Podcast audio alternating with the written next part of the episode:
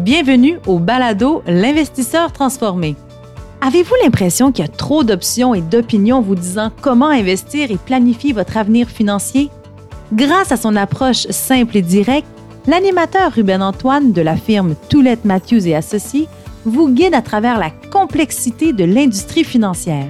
Les sujets abordés dans ce balado vont transformer votre expérience d'investissement et augmenter vos chances de devenir libre financièrement pour toujours. Bonne écoute! Ici l'animateur Ruben Antoine et bienvenue au balado L'investisseur transformé. Avec la saison des impôts qui approche, nous avons pensé consacrer un épisode complet sur la fiscalité et sur les divers détails reliés à la préparation de vos déclarations de revenus.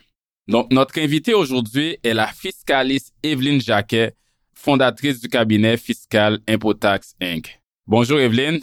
Bonjour Ruben, puis bonjour à tous les auditeurs. Evelyne, je suis vraiment content de t'avoir sur le podcast aujourd'hui. Moi aussi. Ouais, merci d'avoir accepté l'invitation. On se connaît depuis des années, Evelyne, et puis euh, on est tous les deux allés à l'université au HEC pour le baccalauréat en administration des affaires.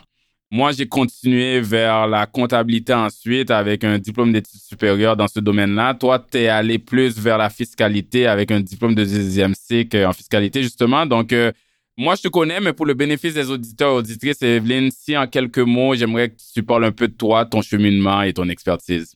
Donc, bonjour tout le monde. Comme Ruben le disait, mon nom c'est Evelyne Jacquet. Je suis comptable fiscaliste de formation. Je suis également fondatrice du cabinet fiscal en ligne Impotax. Et Ruben, 2023, ça marque mes 10 ans de mon parcours entrepreneurial. Wow! Félicitations! Merci. Donc, j'ai commencé en tant que travailleur autonome en 2003. Par la suite, j'ai eu un bureau quelques années dans le quartier Hansik de Montréal. Et depuis le début de la COVID, j'ai transformé mon entreprise en un cabinet 100% en ligne. Comme tu disais, on s'est rencontrés euh, au bac au HEC il y a plus de 15 ans. Puis avec le temps, on a développé une amitié, mais également une bonne relation professionnelle. J'imagine que ça a été un gros virage euh, poussé un peu par la pandémie d'aller en ligne. Mais justement, Evelyne, comme tu l'as dit si bien, on se connaît depuis longtemps. J'ai même quelques de mes clients qui travaillent avec toi et il et elle attestent toutes de ton expertise et de ton professionnalisme. Donc, euh, je suis très content de t'avoir sur le podcast.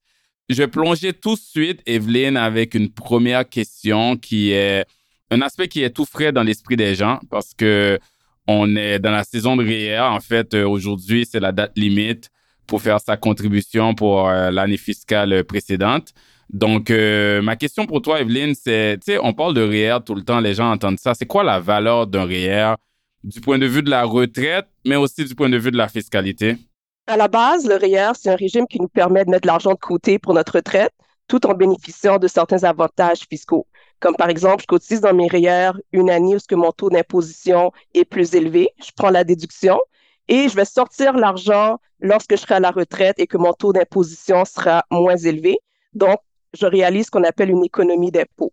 Ça, c'est la base. Maintenant, il y a plusieurs autres stratégies un peu plus complexes qu'on peut mettre en place. Par exemple, on peut décider de cotiser dans le REER de notre conjoint. On peut également utiliser le REER pour faire ce qu'on appelle le RAP ou le REEP, lorsqu'on retire l'argent pour s'acheter notre première résidence ou pour retourner aux études. Aussi, qu'est-ce qu'il y a de nouveau cette année en 2023 qui serait très euh, intéressant, c'est qu'il va y avoir un nouveau compte enregistré qui va s'appeler le CELIAP. C'est un peu un compte qui a quelques caractéristiques entre le REER et le CELI. Donc, c'est un peu hybride. Ce compte-là, ça va nous permettre d'avoir une déduction lorsqu'on va contribuer dans notre déclaration de revenus et qui va nous permettre de sortir l'argent libre d'impôts pour s'acheter notre première résidence. Puis qu'est-ce qui est génial avec ce compte-là, c'est que premièrement, il n'y a pas la limite de 35 000 dollars comme le RAP, donc on peut sortir n'importe quel montant et on n'a jamais besoin de rembourser le retrait qu'on va faire. C'est juste pour dire qu'avant de mettre une stratégie en place en 2023, pour ceux qui peut-être qui vont acheter une maison dans 4, 5 ans, de regarder vraiment tous les comptes enregistrés qui existent et non pas seulement le REER. Donc, voir est-ce que c'est le REER, est-ce que c'est le RAP? Est-ce que c'est le REER au profit du conjoint? Est-ce que c'est le CELIAP? Il y a plusieurs questions à se poser, puis à ce moment-là, ce serait de faire appel à, un professionnel. Oui, définitivement, euh, c'est rendu que les contribuables, ils ont beaucoup, beaucoup de choix de comptes, euh, comme tu l'as dit. Puis souvent, les gens sont perdus un peu là-dedans, là. REER, CELI, CELIAP, REER pour les enfants, mais ça, c'est une autre affaire. Après, il y a les retraits du REER, comme tu l'as dit, pour acheter une maison, pour retourner aux études le REER du conjoint, est-ce qu'il faut le faire? Donc, euh, définitivement, euh, ça crée beaucoup de confusion. Puis, comme tu l'as dit, il faut se faire accompagner si on ne sait pas comment optimiser tout ça. Mais c'est important, qu'est-ce que tu as dit, euh, l'importance du REER. Le gouvernement veut motiver les gens à épargner pour leur retraite, donc il donne un avantage fiscal. Donc, je pense que c'est toute personne qui a un haut marginal, taux d'imposition marginal élevé, il devrait vraiment regarder ça de plus près, définitivement. Oui, effectivement. Côté préparation d'impôts, donc là, souvent, quand on finit la saison de REER, on est rendu en mars, on se met tout de suite à penser, ça arrête pas, là, on se met tout de suite à penser, OK, là, la saison fiscale s'en vient. Donc, euh, on le sait que la fameuse date du 30 avril, est, pour la majorité des gens, c'est la date limite pour qu'ils envoient leur déclaration d'impôt. Pourquoi il est important de produire sa déclaration de revenus avant le 30 avril? Il y a deux raisons principales. Donc, la première raison, je dirais, c'est pour éviter la pénalité sur production tardive. Si on produit notre déclaration de revenus après la date limite, on a une pénalité de 5% de notre solde à payer, plus 1% pour chaque mois complet de retard. OK, ça peut monter vite. Exactement, ça peut monter vite. Puis si vous avez déjà été en retard une des deux dernières années, alors la pénalité double. Ça va être 10% plus 2% par mois complet de retard. Donc, quelqu'un qui n'aurait pas d'impôt à payer, il n'y aurait pas de pénalité pour production tardive. Par contre, il peut y avoir d'autres pénalités parce que des fois, on produit notre déclaration de revenus, on peut faire ce qu'on appelle un choix fiscal, même si on n'a aucun impôt à payer. Et la date limite souvent de ces choix-là, c'est le 30 avril. Je veux juste faire la différence entre pénalité et intérêt parce que souvent les gens, ils comprennent pas la différence. Donc, la pénalité que je viens d'expliquer, c'est parce qu'on n'a pas produit notre déclaration de revenus. Donc, la pénalité, lorsqu'on parle de déclaration de revenus, c'est pour la production des déclarations. Il y a aussi ce qu'on appelle des intérêts. Puis les intérêts, c'est parce qu'on n'a pas fait le paiement avant le 30 avril. Ah, je comprends. Quelqu'un peut avoir produit sa déclaration d'impôt, mais s'il doit de l'argent, là, on parle de quelque chose d'autre. C'est là que les intérêts embarquent. Exactement. Puis les intérêts, présentement, c'est 8% annuel, juste pour vous donner une idée. Eh boy. on paye déjà, on a entendu beaucoup le mot intérêt l'an passé à cause des taux d'intérêt qui ont augmenté sur nos dettes. Là, on, on parle d'intérêt sur le solde fiscal aussi. oui, exactement. Pourquoi j'amène cette précision-là? Parce que des fois, j'ai des clients qui me disent, je sais que la date limite, c'est le 30 avril, je vais avoir un solde à payer, mais de toute façon, j'ai pas les liquidités pour payer tout de suite. Donc, je vais me permettre de produire ma déclaration après le 30 avril. Puis ça, c'est une erreur qu'il faut pas faire.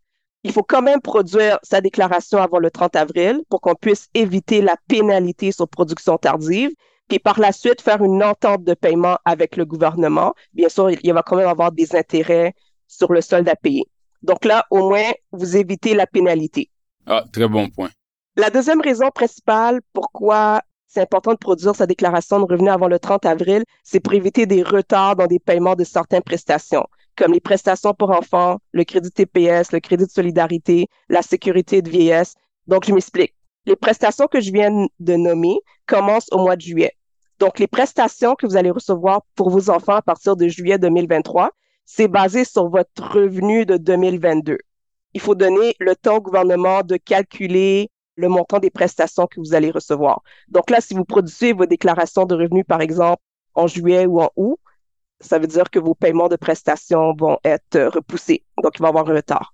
Ça, c'est un très bon point parce que dans le fond, ce que tu dis, c'est qu'il y a beaucoup de programmes gouvernementaux, des avantages même pour les familles qui sont basés sur le revenu. Un, exemple très récent que les gens peut-être se rappellent parce que certains ont reçu un chèque dernièrement, le fameux chèque Legault, là, qui est le crédit d'impôt pour le coût de la vie de 600 dollars ou un peu moins dépendant du revenu. Ben ça, il y avait différents critères pour avoir accès, mais un des critères, c'était avez-vous produit votre déclaration de revenus en 2021 parce que c'était basé sur ça. Donc, imagine quelqu'un qui aurait reçu ce chèque-là, mais qui ne l'a pas reçu juste parce que la déclaration 2021 n'a pas été produite. Donc, c'est vraiment important, même qu'on ne doit pas de l'argent au gouvernement, juste si on a des avantages fiscaux possibles, d'avoir produit nos déclarations de revenus pour pouvoir les recevoir, ces avantages fiscaux-là.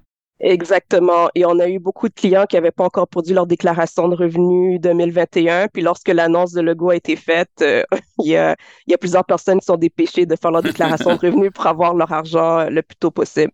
Donc, ces deux raisons-là, je dirais, c'est les raisons principales. La pénalité est pour recevoir nos prestations à temps. Il y a aussi des raisons secondaires. Par exemple, vous avez besoin de votre avis de cotisation pour confirmer votre pouvoir d'achat. Donc, l'exemple qu'on voit le plus en pratique, c'est quelqu'un qui va faire une offre d'achat sur une maison. Par la suite, la banque va lui demander son avis de cotisation pour faire sa qualification hypothécaire. pour confirmer, un, c'est quoi son revenu, sa capacité d'achat, et aussi confirmer qu'elle n'a pas de dette auprès de Revenu Canada et Revenu Québec.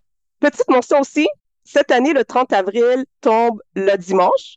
Donc, tout simplement pour aviser tout le monde que la date est repoussée au jour ouvrable suivant. Donc, cette année, ça va être le 1er mai. Ah, OK. Ouais. Donc, les gens qui sont très retardataires, ils ont, ils ont une journée de plus. ouais. Je pense que ça fait plus plaisir aux comptables qu'autre chose. ouais, ils ont, les comptables ont une journée de plus dans leur saison occupée. Ça, c'est sûr. Ouais. C'est juste que des fois, il y a des clients qui stressent parce qu'ils pensent que c'est le jour avant, mais c'est le jour ouvrable après. Donc, inquiétez-vous pas, c'est le 1er mai. Pour la majorité des gens, la date, Evelyne, est rendue pour cette année, du moins à cause que ça tombe un week-end, c'est le jour ouvrable suivant. Mais est-ce que tout le monde doit produire leur déclaration autour du 30 avril ou du 1er mai dans ce cas-là? Les travailleurs autonomes et leurs conjoints, ils ont jusqu'au 15 juin pour produire leur déclaration de revenus. Puis tantôt, je parlais de la différence entre pénalité et intérêt. Puis là, vous allez mieux comprendre la différence pour un travailleur autonome. Donc, un travailleur autonome, il a jusqu'au 15 juin pour envoyer sa déclaration de revenus. Par contre, la date de limite de paiement est quand même le 30 avril. OK, OK. Donc, si je comprends bien, un employé qui a un salaire typique, date de production 30 avril, où ils doivent soumettre la déclaration de revenus et, solde à payer 30 avril. Mais le travailleur autonome, solde à payer s'il y en a un 30 avril, mais ils ont jusqu'au 15 juin de produire leur déclaration de revenus. Exactement. C'est ça.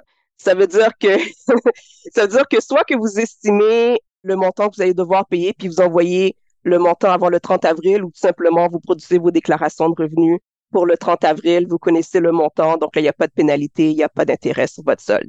OK, OK, c'est une nuance importante, une bonne distinction. Là, on parle de production de déclaration de revenus. Tu sais, des fois, les gens sont célibataires, euh, sans enfants, mais aussi souvent, c'est des, des familles, donc il y a euh, conjoint, conjointe, euh, les enfants. Est-ce que les différents membres d'une même famille devraient soumettre leur déclaration d'impôt ensemble? C'est pas obligatoire, mais c'est préférable.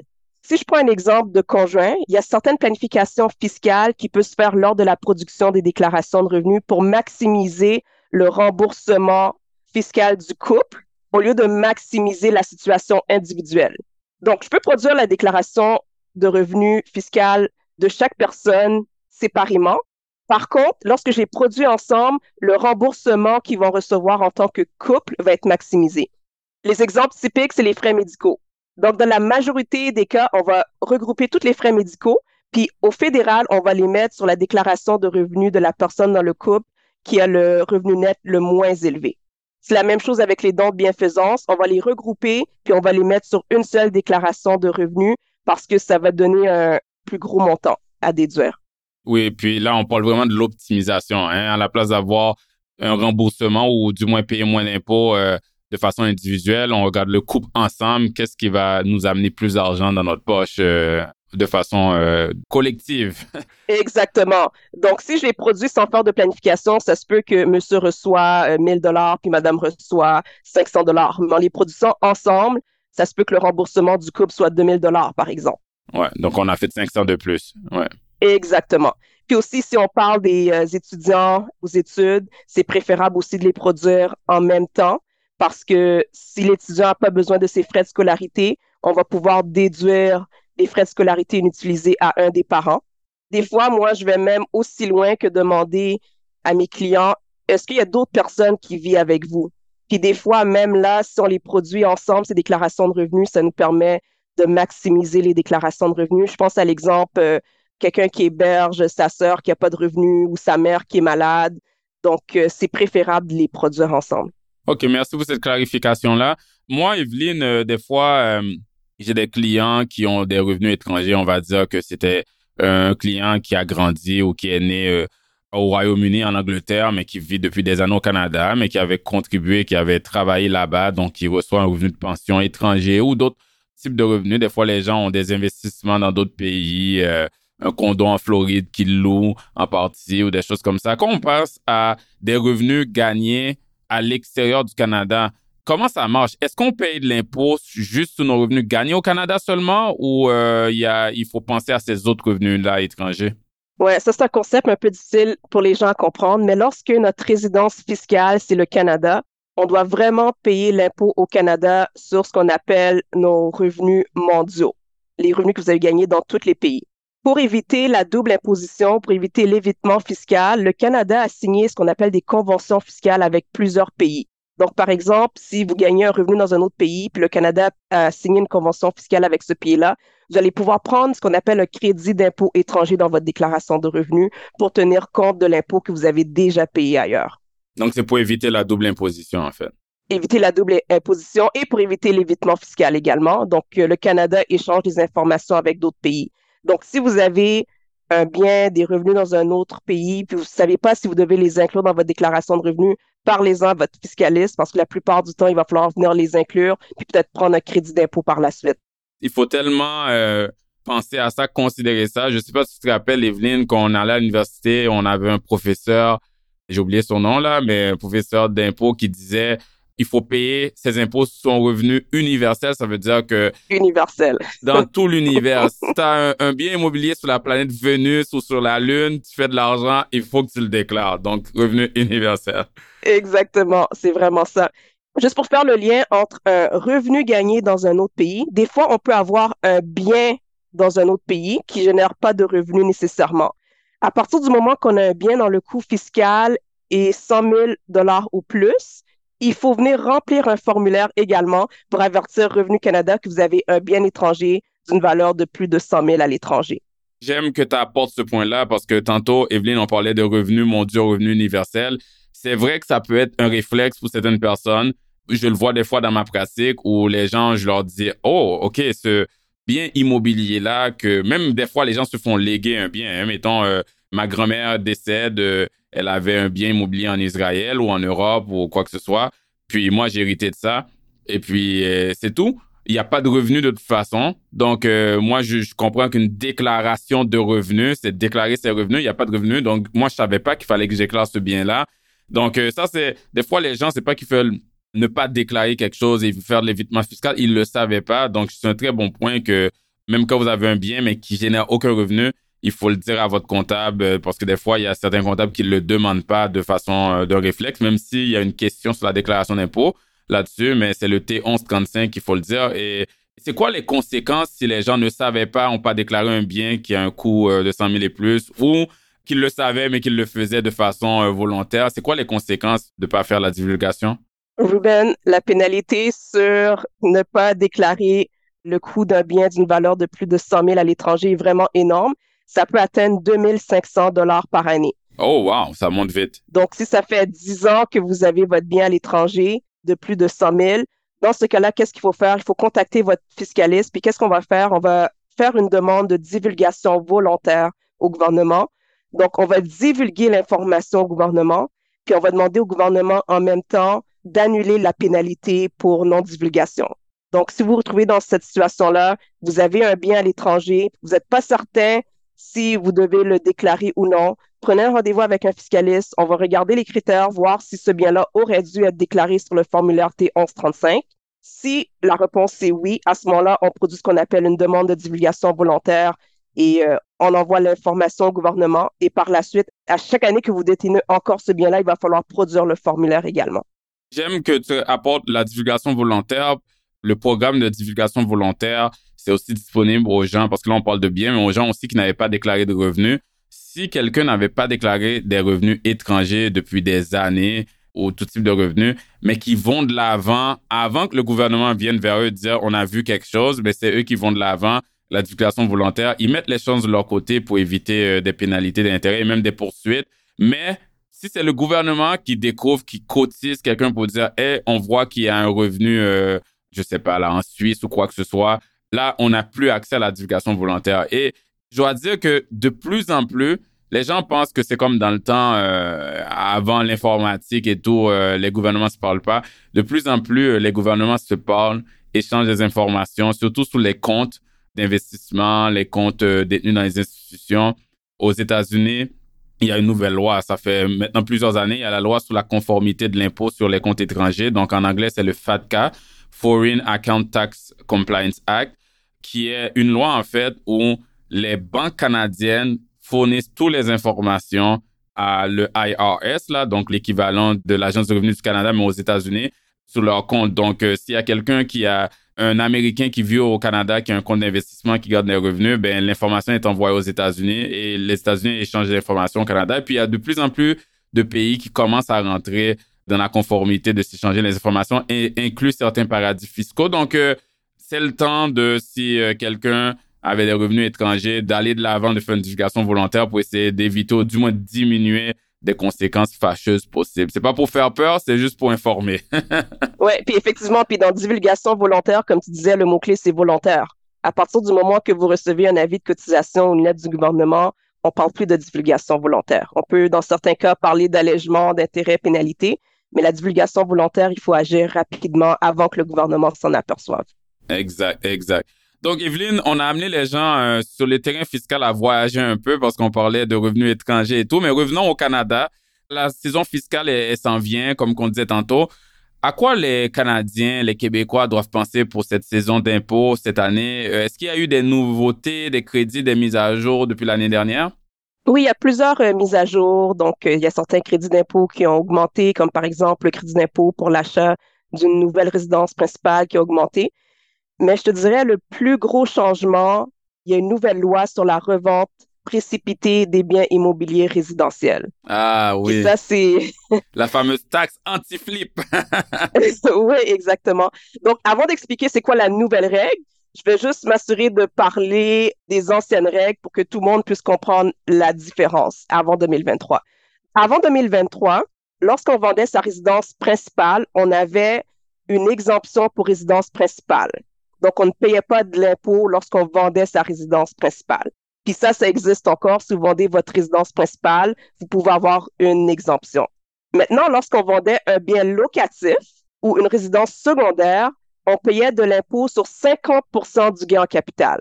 Donc, si je prends un exemple, j'ai acheté une résidence secondaire 400 000 j'ai revendu 500 000 À ce moment-là, mon profit, c'est 100 000 Je venais ajouter 50 000 dans mes revenus parce que le gain en capital est imposable à 50% Les nouvelles règles viennent dire que les profits provenant de la vente de biens immobiliers résidentiels, y compris les biens de location, qui appartenaient aux contribuables depuis moins de 12 mois, seront considérés comme des revenus d'entreprise. Un revenu d'entreprise, ça veut dire que on parle plus de la règle de 50% Dans mon exemple tantôt, au lieu de venir rajouter 50 000 dollars dans mon revenu, je viendrais rajouter 100 000 dollars. En d'autres mots, si je comprends bien, moi, Ruben, j'ai une maison où je vis avec ma famille, mes enfants. J'ai aussi un duplex ou un triplex qui est un investissement. Avant, je vends ma maison, c'est ma maison principale, aucun impôt. Je vends mon triplex ou duplex, là, il y a un impôt parce que c'est un impôt imposé euh, sur tout le gain que j'ai eu parce que c'est un investissement. C'est un revenu de location, oui. Exact. Mais là, ma maison où je vis qui avait pas d'impôt, euh, si je la vends, c'est encore le cas, sauf si je la vends, je l'achète puis je, la vends euh, avant 12 mois. Exactement. OK, OK. C'est sûr qu'il y a des exceptions. Par exemple, s'il y a un décès anticipé du propriétaire, d'une personne proche, la naissance d'un nouvel enfant, si vous déménagez pour vous occuper d'un parent en cas de séparation, d'invalidité, maladie, il y a plusieurs exceptions, mais c'est un peu pour décourager ceux qui vont profiter de la situation pour acheter puis revendre des maisons un peu plus rapidement.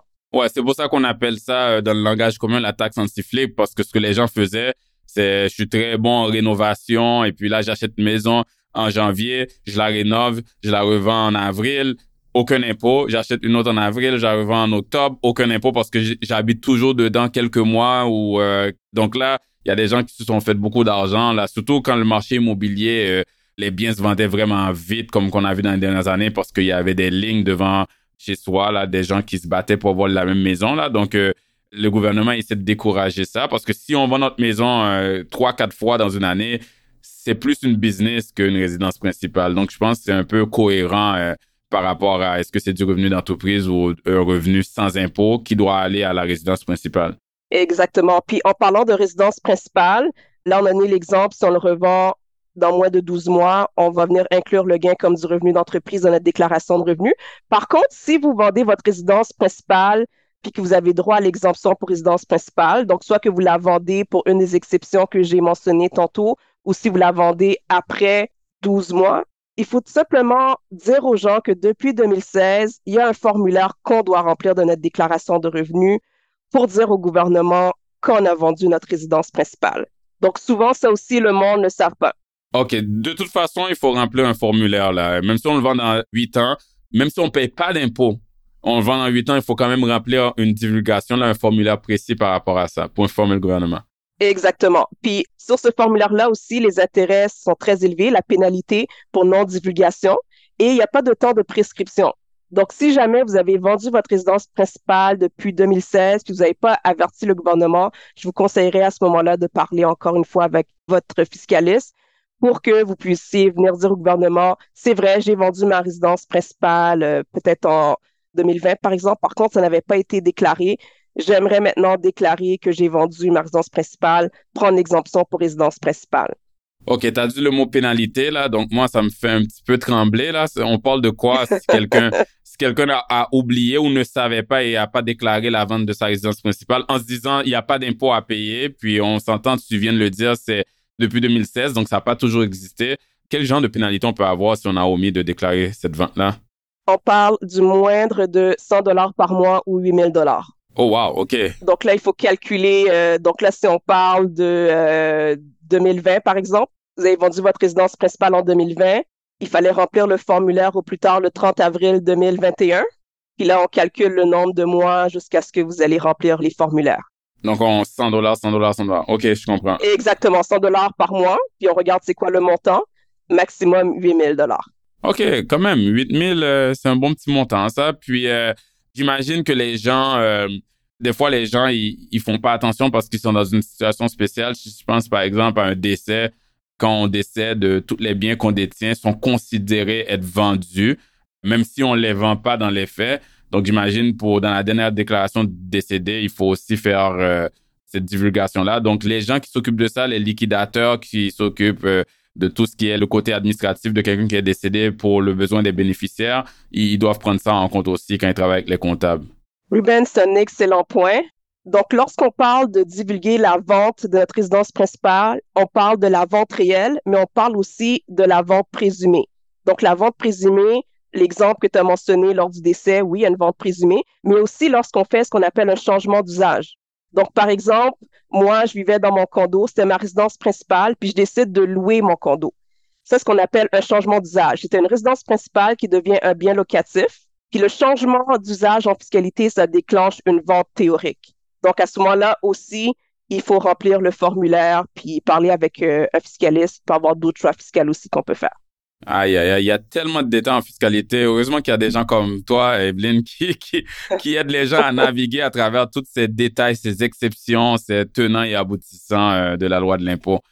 On va changer un peu de sujet. Euh, on va aller, euh, tu sais, qu'on regarde un peu la population dans le monde occidental et ici au Canada et au Québec aussi. Il y a ce qu'on parle souvent du vieillissement de la population. Hein. Le nombre de retraités, Evelyne, et de personnes âgées augmente de plus en plus. Et par conséquent, aussi les membres de leur famille qui les aident, les supportent, ce qu'on appelle les aidants naturels. Au Québec, je lisais quelque chose, Evelyne, on compte près de 1,5 million de personnes proches aidantes. Du côté des personnes âgées, on sait qu'ils ont plusieurs avantages fiscaux. Hein. On sait qu'il y a, euh, par exemple, le crédit de maintien à domicile. Tu parlais de frais médicaux plutôt avec l'augmentation de dépenses médicales. Euh, il y a un impact positif, du moins, euh, avec le crédit là-dessus pour les personnes âgées certaines personnes âgées se qualifient au crédit d'impôt pour personnes handicapées. Donc, euh, certains avantages fiscaux pour ces personnes-là, mais qu'est-ce qui en est des aidants naturels? Tu sais, tous ces gens qui apportent un soutien crucial et de leur temps et de leur énergie aux personnes âgées, de leur entourage. Est-ce que du côté fiscal, il y a un peu d'aide ou d'avantage pour ces personnes-là? Ouais, il y a de l'aide, il y a des avantages. Puis je te dirais, Ruben, que même moi, à chaque fois que j'ai un dossier pour un aidant naturel, ça me prend vraiment beaucoup euh, du temps à comprendre. Ah ouais? Il faut comprendre la situation de la personne. Il faut comprendre les règles au fédéral et au Québec. C'est des règles qui sont complètement différentes. Souvent, euh, monsieur, madame, tout le monde, le commun des mortels, ils se retrouvent pas dans les crédits d'impôt.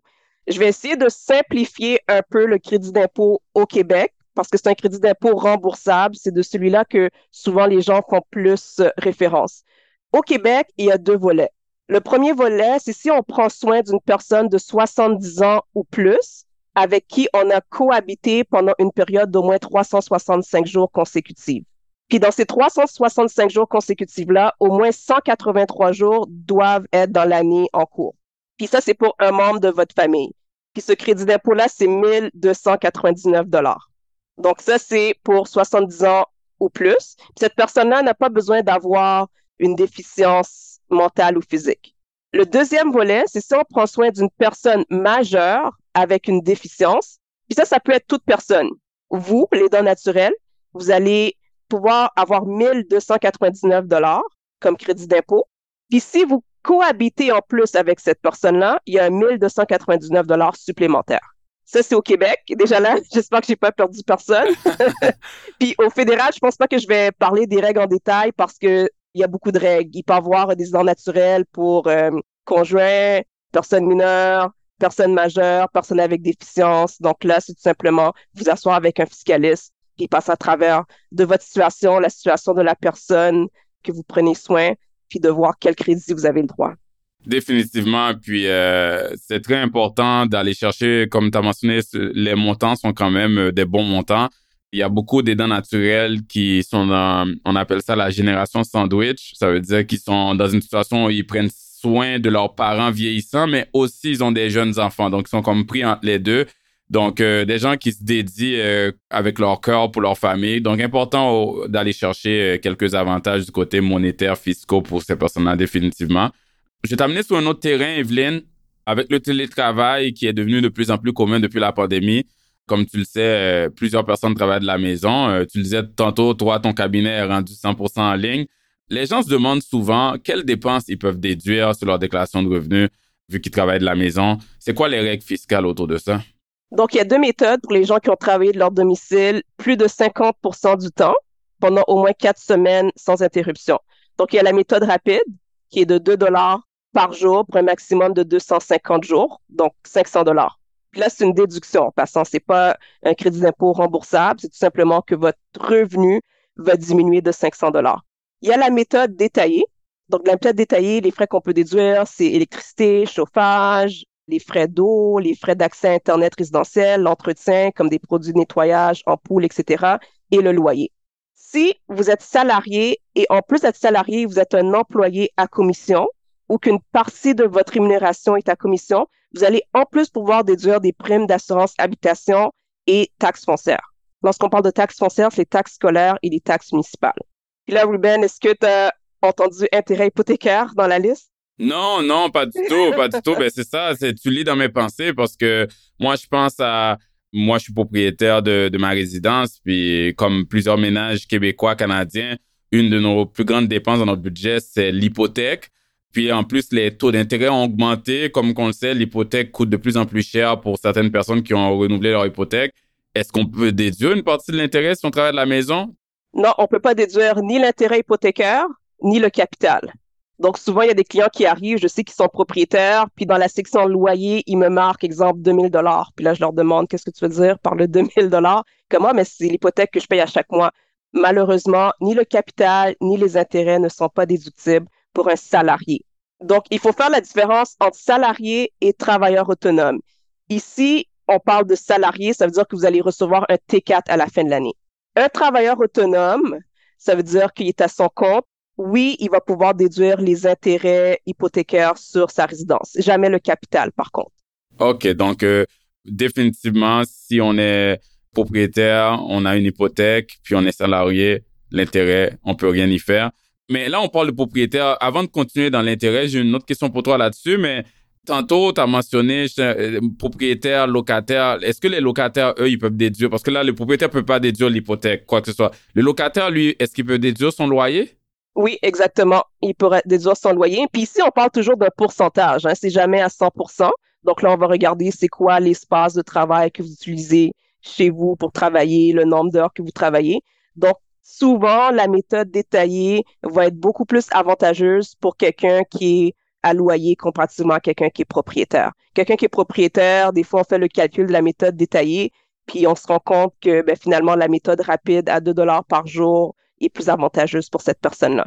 Donc, il y a beaucoup de lobbying par rapport à ça, parce que là, c'est sûr que les, gens qui sont en location sont, ont un avantage comparativement aux propriétaires tu viens de mentionner un très bon point parce qu'on parle d'éduction, d'éduction, et puis on veut pas que les gens pensent qu'ils font juste euh, additionner leur Internet total, euh, les taxes totales. C'est vraiment un pourcentage basé sur la partie dédiée de la maison ou de l'appartement qui est pour le travail. Donc, j'imagine d'habitude, il, il peut avoir un calcul de superficie du petit bureau comparativement à la superficie de tout l'appartement. Puis là, on applique ça à la dépense. Mais qu'est-ce qui arrive pour les gens qui travaillent sur la table de cuisine? Exactement. Donc là, il faut faire la distinction. Est-ce que vous avez un endroit que vous utilisez majoritairement ou principalement pour le travail? Donc, par exemple, vous avez un bureau, puis à chaque fois que vous rentrez dans ce bureau-là, c'est tout simplement pour travailler. Là, si vous travaillez sur une table de cuisine dans le salon, à ce moment-là, c'est vraiment le coin que vous travaillez, c'est quoi le pourcentage que ça représente de votre résidence au complet? Puis ensuite, il fallait le multiplier par le nombre d'heures que vous allez travailler par semaine. Donc, il y a des calculs qui se font à ce niveau-là. Oh, je comprends. Donc, il faut travailler plus sur la table de cuisine que manger sur la table de cuisine pour qu'on puisse aller chercher le plus de détails. ouais. OK, OK. Là, je vais te ramener sur les intérêts parce que c'est sûr que, comme j'ai dit tantôt, on se dit, OK, wow, l'intérêt sur une grosse dépense, c'est pas déductible. En général, si on parle pas de nécessairement des gens qui travaillent de la maison, mais juste le mot intérêt en général, quand est-ce que des intérêts c'est déductible sur notre déclaration d'impôt? Il faut toujours regarder la règle de base. On peut déduire une dépense, dans ce cas-ci, ça va être l'intérêt, lorsqu'elle a été engagée pour nous permettre de gagner un revenu. Donc, on va parler de travail autonome. Donc, par exemple, vous avez fait un emprunt pour acheter du nouveau euh, matériel, exemple. Donc, les intérêts sur l'emprunt vont être déductibles. Les intérêts sur votre hypothèque aussi vont être déductibles si vous travaillez de votre domicile. On parle de revenus locatifs. Donc, les intérêts hypothécaires vont être déductibles également. On parle aussi pour un prêt pour investissement. Ça va être déductible. Ça nous permet de gagner un revenu. Il faut faire attention. Les intérêts pour investissement pour un compte enregistré ne sont pas déductibles. Ouais, enregistré, tu veux dire REER, CELI. Ouais. Oui, exactement comme REER, CELI, tous les comptes qui sont enregistrés, les REER. Donc, si vous faites un prêt REER, les intérêts que vous allez payer sur votre ne vont pas être déductibles. Là, on parle vraiment de comptes qui sont non enregistrés. Ouais, un compte taxable. Oui, exactement. Donc, c'est dans ces circonstances-là qu'on va pouvoir déduire de l'intérêt dans nos déclarations de revenus. OK, parfait, parfait. Au moins, il y a ça, puis ça fait du sens. On gagne du revenu, on peut déduire la dépense qui vient avec ce revenu-là. C'est comme quand une entreprise euh, prend un prêt pour acheter un équipement, ben normalement, l'intérêt de ce prêt-là est déductible parce que l'entreprise va générer des revenus avec cet équipement-là. C'est très cohérent. Evelyne, avec la saison fiscale là qui approche, là, je sais, euh, comme on a dit plus tôt, je connais depuis plusieurs années. Donc, c'est une période très occupée de ton année et de ta vie, euh, la période mars-avril. Je me souviens, moi, Evelyne, quand je faisais des déclarations d'impôts, pour ceux qui ne le savent pas, j'ai commencé ma carrière en tant que comptable pour un cabinet comptable. Donc, euh, je m'occupais d'audit, de comptabilité, de préparation d'état financier, mais aussi d'impôts pour une clientèle d'entrepreneurs et de leur entreprise. Donc, j'ai fait des impôts et une situation que je n'aimais pas du tout, et quand un client m'amenait toutes ses factures, ses feuilles fiscaux en fouillis, désordonnés dans une boîte de souliers, et c'était à moi de les mettre en ordre euh, chronologique et en les, les, classer par type de dépenses. Donc moi, c'est ce que j'aimais vraiment pas. Je suis curieux pour te demander, toi, Evelyne, avec la saison fiscale qui approche et celle que tu as eue précédemment, est-ce qu'il y a une chose, une situation que tu apprécies moins ou qui te fait grincer les dents durant la saison fiscale? Ouais. Ben, avant d'avoir mon cabinet 100% en ligne, je te dirais que moi aussi, c'était euh, la boîte de souliers avec plein de papiers. puis des fois, l'écriture sur les factures est effacée. Puis là, c'est difficile à comprendre. Puis là, depuis que j'ai mon cabinet 100% en ligne, donc j'ai réglé ce problème-là. Je te dirais que qu'est-ce que je trouve le plus plate, c'est vraiment, on n'a pas beaucoup de temps pour servir tout le monde. Donc là, cette année, la sonde des impôts a commencé le 20 février. Puis on a jusqu'au 30 avril. Donc, le temps est très, très, très limité. Et je trouve ça vraiment plate parce que la loi de l'impôt devient de plus en plus complexe. Puis je trouve qu'il y a de plus en plus de personnes qui ont besoin justement un comptable, un professionnel, un fiscaliste pour produire leur déclaration de revenus. Puis malheureusement, on doit les refuser. Juste pour donner un exemple, cette année, mon équipe et moi, on a décidé de plus prendre de nouveaux clients, même avant le début de la saison des impôts, parce que on travaille déjà beaucoup d'heures, on est fatigué, et euh, malheureusement, il y a des clients que eux non plus, ils peuvent pas trouver un autre comptable. J'ai certains clients même qui me disent qu'ils sont prêts à attendre après le 30 avril parce qu'ils ont personne pour produire leur déclaration de revenus. Donc, je dirais que c'est la chose que j'aime le moins. Oh wow, c'est dommage parce que après ce podcast-là, tu vas recevoir tellement d'appels que tu pourras pas travailler avec les gens. ben c'est normal, hein. Tout, tout euh, bon fiscaliste, il y a toute la pénurie de main d'œuvre. Je pense que comme tu dis euh, si bien, la loi de l'impôt s'est complexifiée, donc les gens ont ce besoin de se faire accompagner, mais en même temps, il n'y a pas beaucoup de monde, donc c'est vraiment euh, si quelqu'un a un conseiller fiscal, un comptable qui fait un bon travail maintenant, gardez-le. OK? Des fois, les gens veulent le sauver dans puis c'est correct, la sauver dans le frais comptable. Donc, ils magasinent des comptables, mais ça devient de plus en plus difficile. Donc, faites attention avec ça, définitivement.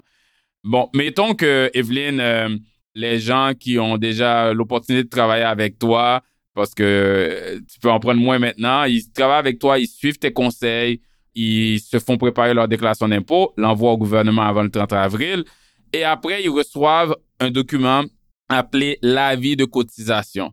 On en a parlé un peu plus tôt, mais juste rapidement, qu'est-ce que c'est l'avis de cotisation? À quoi ça sert? Et quoi faire avec? L'avis de cotisation, c'est le document que Revenu Canada et Revenu Québec vont vous envoyer une fois qu'ils ont traité votre déclaration de revenus.